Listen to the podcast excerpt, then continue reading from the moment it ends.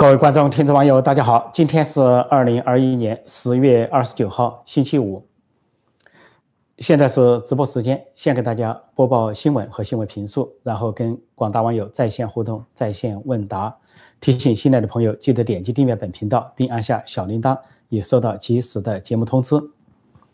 十月三十号，就星期六，就是明天，G 二零峰会，二十国工业峰会啊，在意大利罗马举行。那么只有一个人缺席，就是习近平。第二天要举行这个气候峰会，巴黎气候协定的气候峰会，在英国的苏格兰，啊，呃，叫做斯，呃呃哥斯拉特吧的特斯拉哥，怎么翻译啊？在那里举行，哥斯拉哥，哥斯拉哥举行。那么各国也都出席，连澳大利亚总理莫里森都最后一刻改变了主意，原来说不出席。啊，有公务在身，但是呢，也打算出席了，亲自出席，而不是视频出席。那中国方面，习近平已经缺席已久。自从去年一月，二零二零年一月去过缅甸，回国得了一个呃缅甸报纸“粪坑先生”这个称呼之后呢，就到现在一直没出国，快两年了。那么中国方面的解释是什么呢？中国方面说是因为中国方面的防疫措施的考虑，说习近平不便前往罗马或者是啊英国出席这两个峰会。但是却派出王毅去出席，那么意思说，习近平跟王毅不平等。习近平是总书记，健康更重要，生命更重要；而王毅是外长，无所谓，染染疫死了无所谓。说王毅呢去出席，啊，所以这可以看到专制国家人分三六九等，人都是不平等的，人格上不平等，不仅有职位上不平等，人格上都不平等，连生命和健康都不平等。所以王毅就可以充当牺牲品，而习近平怎么出席会议呢？你要说你不能出席，你就让王毅全权代表了。结果自己呢要在视频上出席，说视频上讲话，也就是读稿，说不舍得丢掉自己的权威，或者说在国内造势的这么一个机会。如果在其他国家，一个领导人不能够参加国际峰会，辞职算了，辞职拉倒，比如因病辞职或者害怕而辞职。那么你现在不仅不辞职，不去参加峰会，结果还要在视频上去显示自己的存存在，刷存在感。那么第一个解释说不通，没人信。第二个解释，啊，有的亲共人士出来解释说，说习近平前几天讲了，在纪念二十五八号决议的时候说，说这个不应该在联合国之外有什么少数国家的集团啊，其他国家的集团，其他国家联盟，应该在联合国的框架下，在一百九十三个成员国的框架下出席。那好，那你习近平是不是应该出席联合国大会？今年的联合国大会九月份举行，大多数的元首。都与会到了纽约，但是习近平缺席，理由也是防疫抗疫，也是因为瘟疫的原因，也是在视频上发布了几句讲话。而美国总统七十八岁，远比习近平年长，啊，不仅是联合国峰会参加，而且现在第二次去欧洲，年终去了欧洲，出席七国峰会，还跟北约、欧盟举行峰会，还跟俄罗斯总统普京啊在日内瓦举行了峰会。另外呢，现在拜登又启程了。又到了罗马出席 G20 峰会，另外呢还要出席这个啊气候峰会，不吃劳苦，是不是有防疫问题？况且呢，美国的看法不一样。比如说前几天，拜登还以视频方式出席了东盟国家的峰会，那中国呢是总理李克强出席了东盟峰会。在这个峰会上，拜登说再次说对台美国对台湾的承诺坚若磐石，当做李克强的面。不过美国政府认为呢，拜登。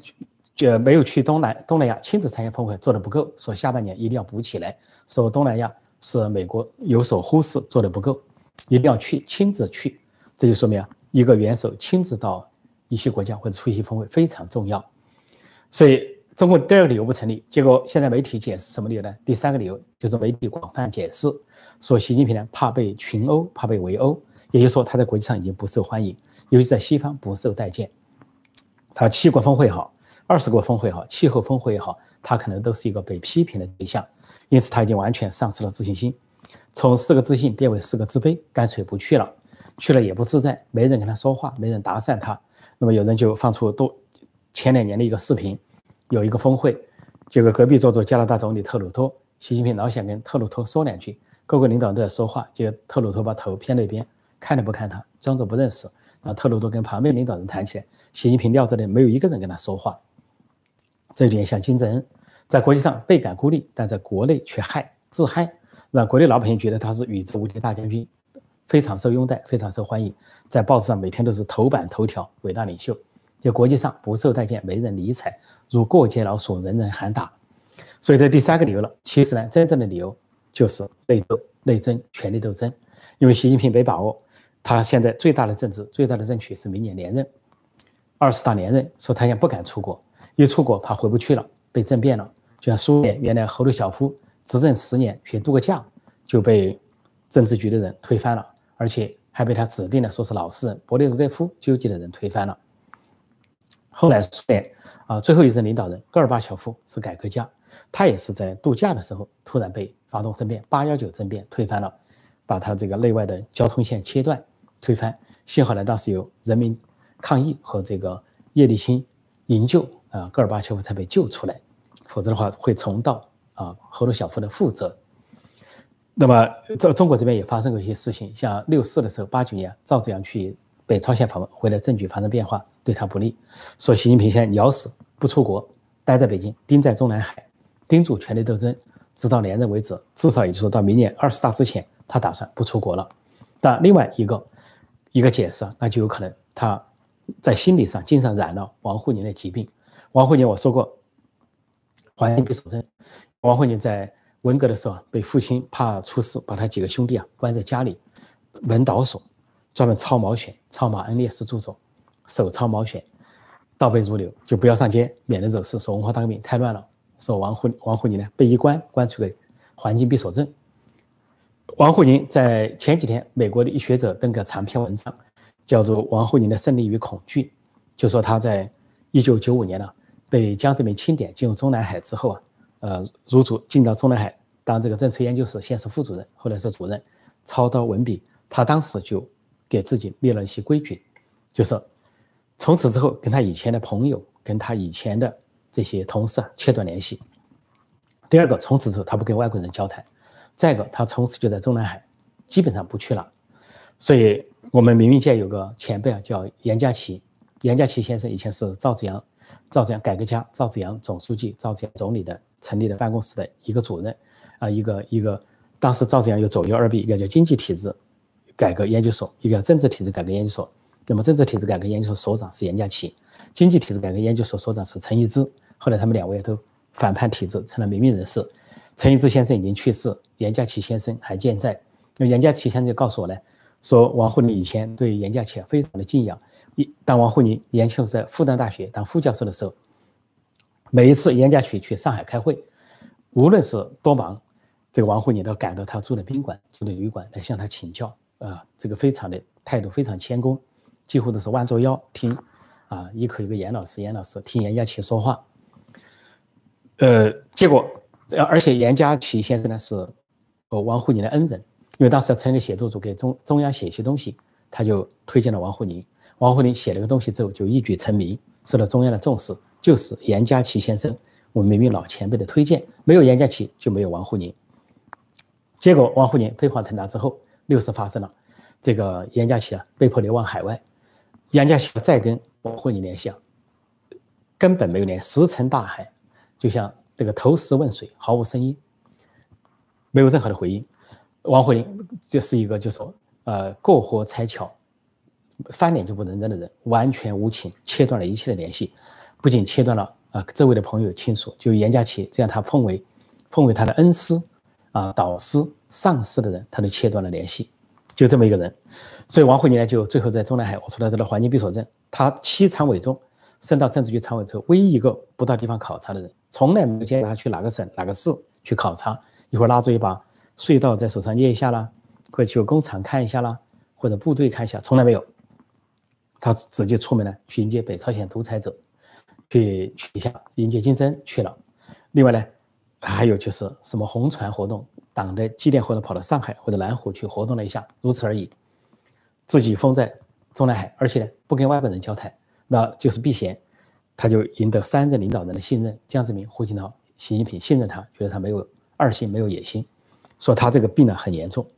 环境闭锁症。那么这个病呢可能传染了习近平。习近平上任以来，先是第一步停止了到天灾人祸的现场，应该是王沪宁的建议，说塔西佗原理，你去去和不去一样。你去了也可能被嘲笑，你不去也会被嘲笑，干脆不去了。之后呢，习近平知道风和日丽的地方，再个，习近平出国也越来越怪了。先习近平出国都带着夫人彭丽媛，逐渐的彭丽媛不跟他出国了。大概二零一八一九开始，彭丽媛不出国了，习近平一个人出国，到处走，这个发生了家庭矛盾。习近平走得太左，王沪连这个彭丽媛受不了。彭丽媛毕竟信佛，而且是改革开放的受益者。再后来就王习近平自己也不出国了，不出国了就完整的得了王沪宁疾病，环境闭锁症，把自己框在北京，框在中南海，就到中国各地走一走，风平日静，就跟金正恩一样抄金正恩的作业，那就闭关锁国。闭关锁国从自己做起，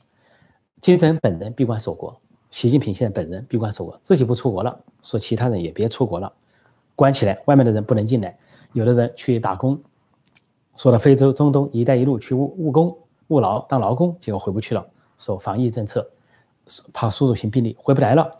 一等就是两年，叫天天不应，叫地地不灵。很多中国工人啊，说在非洲、在中东啊，想念家人、想念孩子，日夜的嚎哭，痛哭不止，非常的痛苦。这就是领导人性格造成的一个闭关锁国。那么现在这个闭关锁国看的是大势所趋，因为习近平的心态已经封锁了，他已经没有自信到国际舞台上去走动了。所以他跟王沪宁两人从这个心理疾病转为精神疾病，最后传染到整个国家，闭关锁国，就这个状态。另外，包括一件事，就东北，东北是祸不单行啊。现在第三波的祸事又来了，供暖费上涨，因为到十月份开始啊，东北啊这个三省啊。呃，辽宁、黑龙江啊，呃，这个吉林还有这个内蒙古一带进入了寒冷。那么按照呃规定呢，按照这个常规啊，十月二十号开始供暖供热，结果突然发现供暖费上涨，一些物业公司给小区下达说供暖费突然上涨，这个幅度啊百分之二十三十以上。本来夏天他们交了供暖费，人家就提前八月份就交了，说你去买煤吧，煤炭还没上涨嘛，你去买。然后现在突然说煤炭上涨了。物业公司说，那物价上涨了，我们经受不起，所以呢，原来说三十块钱一平米的供暖费涨到四十五块，这是住宅，而商业呢，涨到这个五十块一平方米，呃，另外呢，仓车库呢涨到四十八块一平方米，一下涨了三分之一，十五块多，居民都大喊受不了，这个猪肉就涨价，很多人由于猪肉涨价就少吃一餐了，说猪肉原来吃两斤变吃一斤。或者是少吃一餐，吃两餐猪肉，吃一餐猪肉。现在这个供暖费又上涨了，而且供暖费上涨，这些物业小区啊非常恶毒，不管是长春的、什么公主岭市的，还有什么烧锅镇的，这些物业小区出通知说，如果不限期不交这个差额，那么就停止供水一个星期，就连水都没得用，惩罚你一星期没水用，甚至说整个供暖季节你没水用，以后才开始供供应用水。就你要去交了钱的要交齐你的差价，没交钱的马上交，过期不交还有这个滞纳金百分之五，非常严，说民众呢议论纷纷，到处小区贴出告示，这个民众去看就说，哎，你说你煤炭上涨了，涨价了，你增加，那煤炭原来价格低的时候你怎么没退我们的款呢？对不对？民众有他的道理啊，而且我们提前把钱给你了，夏天就给你钱了，又说不那个时候买煤呢？那个时候煤便宜点吧？你现在煤涨到这个样子了，你现在说煤炭涨了，你把我们的钱放到哪去了？这些都是问题，而且呢，这个政府方面很奇怪，老百姓到政府去抗议、去咨询，政府呢装聋作哑。有的政府说涨价不关我们的事，有的说是企业的事啊，我们政府只是协调，其实就是政府支持的。还有的政府甚至说什么呢？说你们去找中宣部、找宣传部，意思说我们不能够接受你们的访问，也不能接受记者的访问，也不能接受民众的上访，你们找宣传部。居然一个煤炭的事情。应该是政府部门管、经济部门管，成了宣传部门管的事情，是成了一个宣传，成了一个政治，成了一个所谓事关稳定的事情。说东北老百姓现在很惨了，先是先是大停电，限电、停电、断电，全国限电、停电、断电，结果最惨是东北，因为东北是无预警停电，无预警的受害，不打招呼，停电没商量，让你停就停。而且东北停电最惨的是，不仅工业其他停电，街道、住家都停电。住宅的天，早上起来没水，呃，孕妇上楼突然没电了，走二十四层楼，走楼梯二上二十四层，还有的学生做做做作业啊，啊，在上网课突然没电了，等等，有人洗澡洗到没没电，有人动手术动了一半没电了，啊，有人在看医生一半没电了，千奇百怪，东北是重灾区。接着第二波又来了，第二波祸是爆炸，火光冲天，爆炸连绵起伏，先是炸沈阳，然后炸大连，一路炸下来也是东北，到处是此起彼伏的爆炸声、火光声。而且现在估计中国呢严厉呢不要报道，隐瞒报道，藏起来，更多的爆炸声、火光声恐怕在新闻的黑幕之后。所以第三波现在就是供暖费上涨，供暖费上涨，煤炭上涨，煤炭上涨，据说现在上涨到什么地步呢？说是抢煤啊，往内蒙古抢，往这个黑龙江抢，只要有煤就抢，甚至说各地的政府啊，各地的小区派人去守着煤煤炭，这个守着这个煤矿，只要煤一出来就上去抢，缺到这个程度，怪谁？你说怪老百姓，老百姓没责任；你怪当地政府，当地政府也很冤，怪的是习近平的错误决策，习当局第一个决策。制裁澳大利亚，澳大利亚说要调查大瘟疫的来源，中国恼羞成怒。人家说带头在国家调查你，如果你没有为人不做亏心事，不怕鬼爷半敲门。人家说调查大瘟疫来源，你就要搞经济制裁，搞贸易报复。结果澳大利亚贸煤进不来，澳大利亚是煤是中国最大的进口量，最优质的煤，发电量最高，进不来，船给弄在海上不让进来。这第一缺点，从去年缺就这个原因，今年又缺。第二个原因，内蒙古倒插二十年，内蒙古是煤炭大省，非要去搞权力斗争。要去查布小林，查蒙古女王乌兰夫的孙女，要去查胡春华团派人物，当过那里的党委书记，看能不能把他们俩查出名堂来。查出来了，你们两人就别进二十大了。说李小林呢，布小林就要把你罢免了，去去这个人大当个闲差。谁叫你跟习近平不对付，站在反西的一方？谁叫你不支持习近平极左政策，去灭绝蒙古人的语言？布小林本身是蒙古族，他同情。还有胡春华团派人物。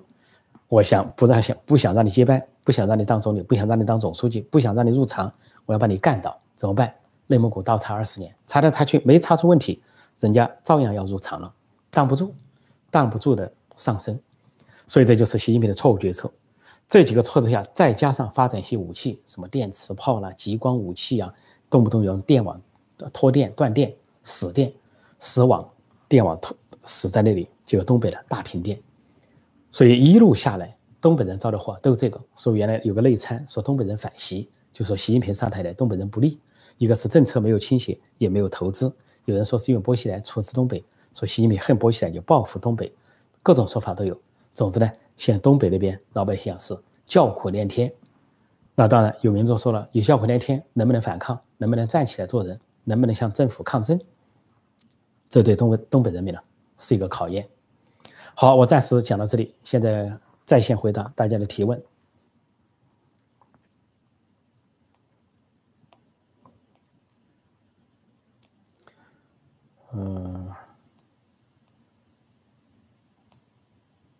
我先看看相关的问题啊，相关的问题，大家问题非常广泛，台湾、美国。格拉斯哥，对，呃，格拉斯哥啊，谢谢，谢谢这位补充这个英国苏格兰的地名，格拉斯哥这里举行一个气候峰会，这个气候峰会说起来也好笑，呃，去年，呃，前两年这个川普政府退出巴黎气候峰会的时候，国际上都说啊，那中国要成为领导者了，中国是大国，要为减排做贡献，那么中国可能会领导气候峰会，现在连领导人都不去，这个英国女王抱怨说，有人一天到晚谈理想减排气候。到时候连人影都不来，开会都不来人。这英国女王，再一个呢，习近平呢不去，但是他为了补偿一下，给法国总统打个电话，给英国首相打个电话，谈一谈气候。但是在国内呢，报道编人家的语言，编法国总统的语言，编这个英国首相的语言，说人家说啊，法国愿意跟中国在气候方面进行合作，英国愿同中方一道如何如何，完全用党文化、党语言来编别人的语言，别人根本没这么说话。而法国总统马克龙不仅强烈的要求习近平出席会议，而且呢，要求习近平承诺减排的目标。因为中国是最大的这个二氧化碳排放量的国家，是美国的两倍，是所有发达国家加起来的总和。英国首相约翰逊也是要求他出席，同时也提出一系列要求。但中国呢不报道，还说什么动不动就法方愿同中方，英方愿同中方如何如何，干脆你像金正那样报道算了。金正出国不出国？到处教主到邻国指导工作，金城到了中国访问，说我们的呃北朝鲜人民的伟大领袖白头山血脉的正宗传人宇宙无敌大将军到邻国指导工作，不叫访问。习近平干脆说以后啊，党媒党报说跟法国总统通话，跟英国首相通话，指导工作，指导法国的工作，指导英国的工作，这样呢，抄金正的作业抄的完整一点，得一百分，啊，有王沪宁给他打考卷，一百分圈一下。呃，这里说习恨东北，习近平恨东北啊，这个这个是有这个说法啊，是有这个说法。这里还有说东北最爱国了，怎么个爱国法呢？这个东北最爱国。也可能是说小粉红、老粉红多啊，这个好骗吧？东北人好骗，呃，这个一谈到中国人，都都都东东北人一谈到政治，怕他说不过对方了，就说翠花上酸菜，就跟谈其他了，谈生活。东北一家人，这里说部分受影响，但是大部分影响没有。这个这是个呃，这个叫什么阿 Q 心理啊？一部分受影响就受影响。先是这部分受影响，可能是那部分受影响；先是小部分受影响，然后大部分受影响。只要有一部分受影响，那就是受影响。所以呢，千万不要自我安慰，不要当阿 Q 王虎小弟，但王虎小弟比阿 Q 强一点这里有人说，如果跟你说的这样，大陆早就乱了，本来就乱了嘛。大陆本来就乱了，大陆你要是把新闻媒体来报道，它就是乱的，本来就是乱的。一党专政必然带来混乱。毛泽东时代多乱，毛泽东是天下大乱，形势大好，乱呀。砸烂一切文物古迹啊！砸烂一切公检法，老干部迫害之时，当中国人还觉得哦不得了啊，中国好的很啊，一片红海洋啊，年轻人激动的要命啊，能登上天安门城楼。今天中国已经乱了，大家不知道乱的标准不知道，对不对？看报纸看媒体没乱啊，是不是？或者说看我周围这个爆炸还没到我头上，火还没烧到我的眉毛，就以为不乱。其实跟民主国家文文明国家正常国家比啊，中国已经乱了，天下大乱。大瘟疫，经济大滑坡，啊，失业，年轻人躺平，到处是爆炸火光，啊，停电断电限电，这还不乱吗？这还不够乱？什么叫乱呢？如果这个不算乱，世界上就没乱了，没得乱。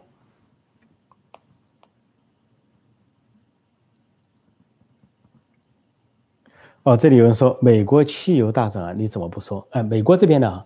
美国这边。这个涨那个涨，它是此起彼伏，它是市场经济，它的确不是由政府来掌控的。但是美国的整体来说，大家看看美元啊，也看看这个呃物价，半个世纪，大半个世纪啊，数十年来它基本平稳，微涨而已，它从来没有说物价飞涨的不得了。它刚刚这个油价一上去，不久它就下来了，但是它的整个经济啊是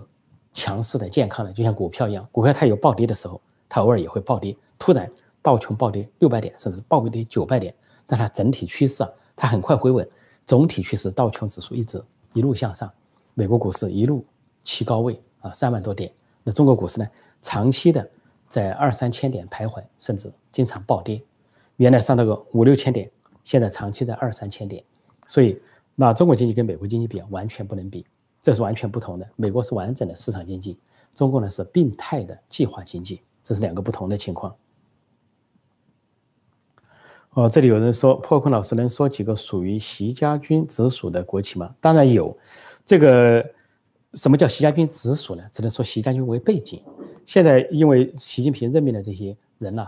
呃，中央级别的也好，省部级的也好，国营企业的也好，很多都是习家军、准习家军。你要去找一下，那肯定有，特别是浙江那一带啊，这些国营企业或者是中央级别的国营企业，中石化、中石油啊，你都可以找到习家军、准习家军的影子。只不过他在反腐中去反别的派系，选择性反别的派系，好像是别的派系在掌握这些。只能说你原来有江派，原来有团派在前面掌控国营企业，但是现在你是习家军为主，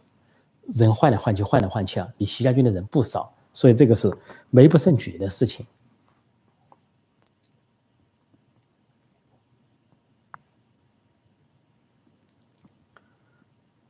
这里说不反美却穷的国家多的去了，其实不是那么多。不反美啊，这个穷的国家并不是那么多。你数一下，基本上，呃，穷的国就是这个国家很穷、崩溃性的都是反美的。津巴布韦啊、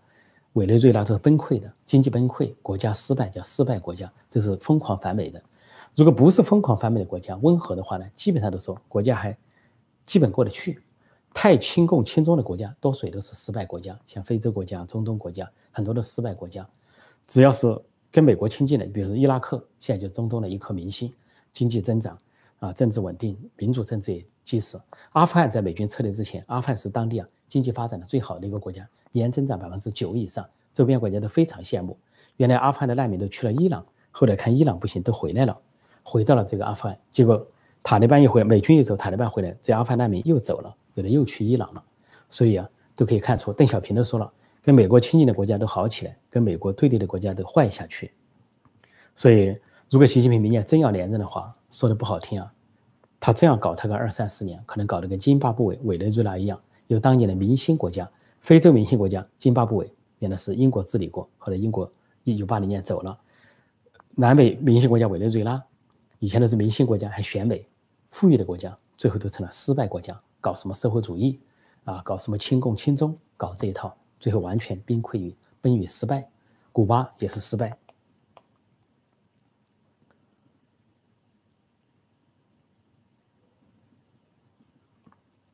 这个时候，一个小学生又听不懂英文，没人理他，不是很正常吗？关键是你要是很正常的，你不懂英文没关系。比如日本首相可能也不懂英文，啊，或者英文不太懂，但是你人家知道日本首相是善意的，面带微笑的，是个善良的人，呃，做的是民主的事，是选举上去的，代表民心民意，没有在国际上乱搞，人家自然就会亲近日本首相。那么日本首相通过翻译，当然就会亲切交谈。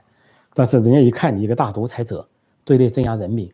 啊，对外是侵略扩张，谁跟你亲近呢？谁都避之有恐不及呀。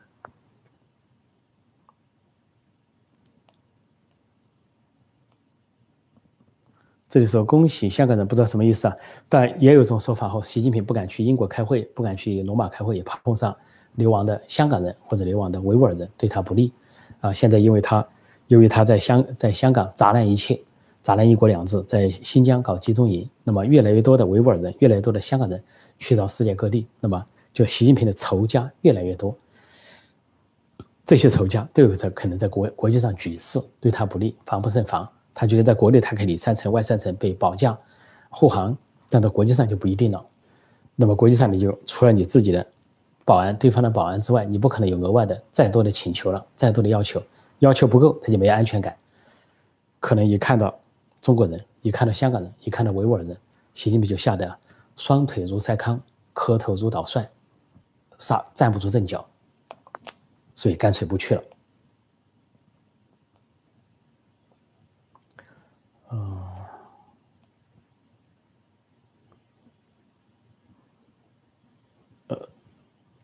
这个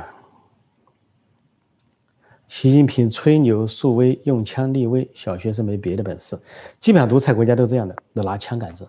啊，北朝鲜搞先军政策，维护金家。中共习近平也搞先军政策，呃，维护啊这个这个党或者他这个人，所以呢，最近给这个军队许诺啊，军队的军人的家属免费医疗，也是拿钱收买。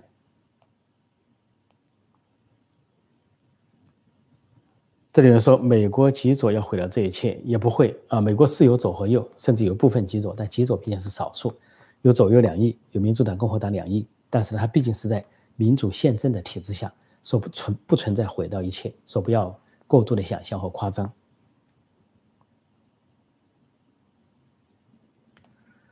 这时候国内呃电价涨到中国的煤价涨到什么地步呢？东北人讲了，这东北人讲了，我才知道。东北人告诉我啊，说这个煤炭呢，去年一今年一直在涨，说是六百元一吨，涨到八百元，后来涨到一千元，后来涨到一千二，说现在的煤炭呢一千八百元。人民币一吨了，涨到这个样子，说习近平硬着头皮去跟澳大利亚搞这个煤炭大战，还硬着头皮在澳在内蒙古搞权力斗争，倒插二十年，查到内蒙古的煤炭行业停工、停产、躺平、垮掉为止，完全不顾国计民生，就是为了自己的权利。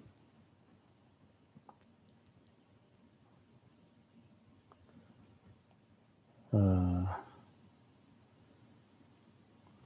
这里很多人提了台湾问题，这里有个台湾朋友啊，陈华义先生说，今日想请教陈老师，以下的新闻：流亡中华民国外长跑去跟教宗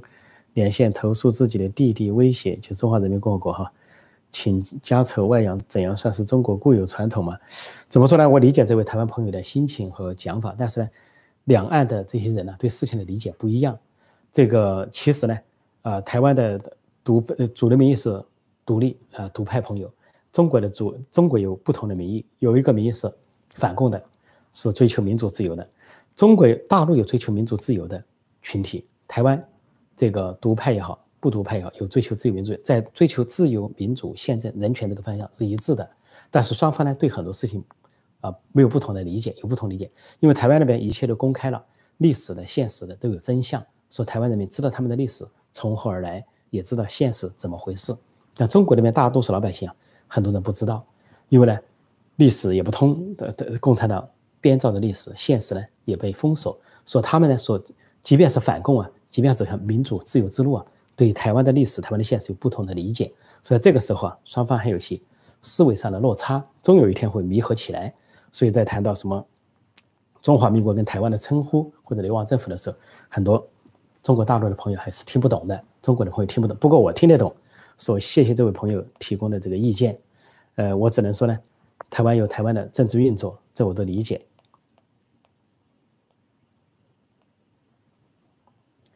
呃，这里说维尼有小本本，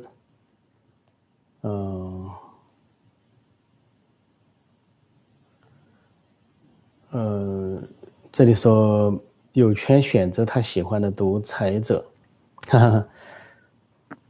这个人民当没有选择权的时候，选择权被剥夺的时候，他只能在独裁者的这个头脑上打转，这个独裁者还是那个独裁者，只能是这么打转。据说这个。等等额选举是毛泽东的发明，是毛泽东在一九四五年延安搞整风之后啊，来了个等额选举，就只一个候选人，党主席就他一个人，然后大家假装来选举一下，党员高官选举一下，参考选举都不要，更不要说普选了，不要，来个等额选举，一等一，不是一加一等于二啊，一加零等于一，加零没有任何人跟他竞选，等额选举。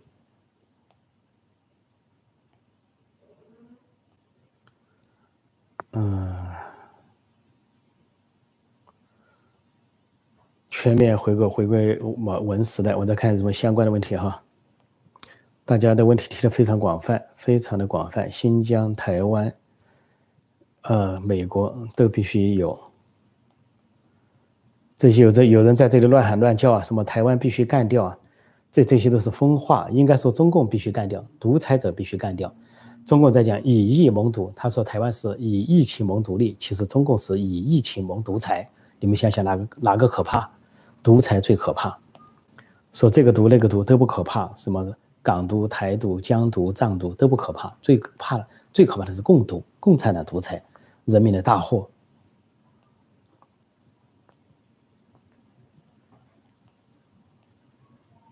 嗯。这个我已经讲过了啊，要看看有人说，有种说法，习近平连任前不离开中国，害怕成为赵子阳第二，去朝鲜没回来。我前面已经讲过了，希望呢叫我评价一下，希望回头这位后来的朋友回头去看看我前面的新闻，这已经讲到了这个事情啊。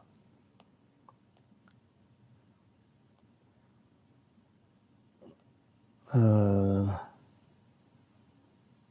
这个这个大家提的台湾这么问题这么多，我昨天专门谈台湾的问题，大家怎么没来提呢？昨天晚上同一时刻，我专门讲蔡英文发表了什么，专门讲台湾的事情，这些朋友又没有上来，说现在不是谈台湾问题，这些朋友又上来了，可能是周末的原因啊。谢谢，谢谢各位周末来打卡，周末来打卡，谢谢大家。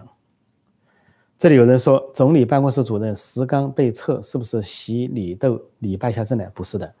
因为呢，呃，这个李克强呢，总理任期是两届，他肯定在明年二十大之后呢，之后的那个人大。就是二零二零二三年三月份那个人大，他要卸任总理。卸任总理前呢，这个大秘的位置一般就要换一下，就跟地方上省委书记或者省长要调动的时候呢，他的大秘就跟着调动或者工作变化。同样，副总理也是一样，说这是个正常的变动。就像这个副总理啊，刘鹤和孙春兰明显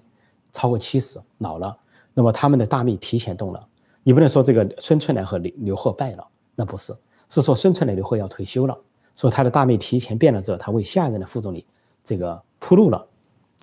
李克强这个他的国务院总总理办公室这个石刚呢，他是呃这个被被卸任了这个国务院研究室副主任，但是总理办公室主任这个职位还没有卸任，那么也可能要卸任，卸任也很正常，他换一个上来过渡，因为李克强需要可能转任人大委员长，所以呢这个是很正常，这不是什么习跟李斗李败了的原因，所以大家理精通啊，理解中共内内部的政治的运作，但并不是每人都需要精通了解。但最好的了解地方就是陈破空纵论天下，到我这里来，我们这个对话来了解。说大家的提问提得非常好，提问的水平比我讲解的水平还高，我非常喜欢大家的提问。我再看看啊，有什么？今天周末可能稍微长一点时间，但不能太长了。下面还有个节目，呃，呵呵，这里这些这个这个。呃，亲共分子说扔个原子弹岛国就成海了。那请问扔个原子弹到中国，中国又成什么样子了？是不是成海了，还是成坑了？所以千万不要动不动原子弹。人最重要，地方是次要的。那些什么留岛不留人、留港不留人这些狂人呢，都没有资格居住在这个地球上。说这些人首先应该离开地球，不要在地球上混，都不爱护这个蓝色星球。所以。这问这个问题的人要问一下：三峡大坝被炸了，中国将是什么样子？呃，我再看有什么相关的问题哈，基本上差不多。我看相关的问题还有什么？现在有人说动力煤啊，有的二千多，对，不同地方这个煤价不一样哈。这东北民众在告诉我呢，就说啊，一些吉林一些地方涨到了每吨呢一千八百元，有的地方据说还更高啊。工业用煤、动力煤啊，更高更缺。说一个一个一个号称啊坚强领，一个号称自吹自擂坚强领导攻坚克难啊无往不胜啊光荣正确伟大的党，居然连煤炭都解决不了，电都解决不了，老百姓可以想一想，如果这在民主国家发生这个事情，这个政府早就下台了，辞职一鞠躬以谢天下，换人做。不管是欧洲的国家，还是美国，还是说是亚洲的民主国家，你要是混到老百姓连电都没有用，老百姓混到。冬天的取暖费都爆暴涨啊！老百姓混到到处是爆炸火光，你说你该不该辞职啊？该不该下台？至少向人民谢罪吧，道歉吧。要像日本首相动不动就道歉，一点小事就要道歉。菅义伟为什么只做了一年？其中有很大的原因，日本人认为他没有处理好疫情，这个奥运会前后疫情没处理好，所以鞠躬于下台，重新选首相，就这么简单。但是唯独这些独裁国家，干得好，干得坏，干得把国家。干的崩溃，他都不下台。毛泽东让中国经济崩溃，千百万人头落地，所有的文物古迹砸毁，他要做到咽下最后一口气。金金金日成，金呃金呃金日成金正日金正恩，国家破败，山河破碎，数十万数百万人被饿死，但是坚持要世代世袭，绝不跟人民分享权利，这就是独裁国家跟民主国家的区别。好，我今天就暂时讲到这里。这个星期呢是这个万圣节，，Halloween，。所以提前给大家说个 Happy Halloween，啊，美国的和其他各地的朋友，节日快乐！谢谢大家收看收听，再见。